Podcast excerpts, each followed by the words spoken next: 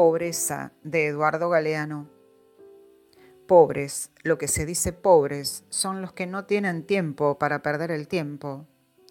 Pobres, lo que se dice pobres, son los que no tienen silencio ni pueden comprarlo. Pobres, lo que se dice pobres, son los que tienen piernas que se han olvidado de caminar, como las alas de las gallinas se han olvidado de volar. Pobres, lo que se dice pobres, son los que comen basura y pagan por ella como si fuese comida. Pobres, lo que se dice pobres, son los que tienen el derecho de respirar mierda como si fuera aire sin pagar nada por ella. Pobres, lo que se dice pobres, son los que no tienen más libertad que elegir entre uno y otro canal de televisión. Pobres, lo que se dice pobres, son los que viven dramas pasionales con las máquinas.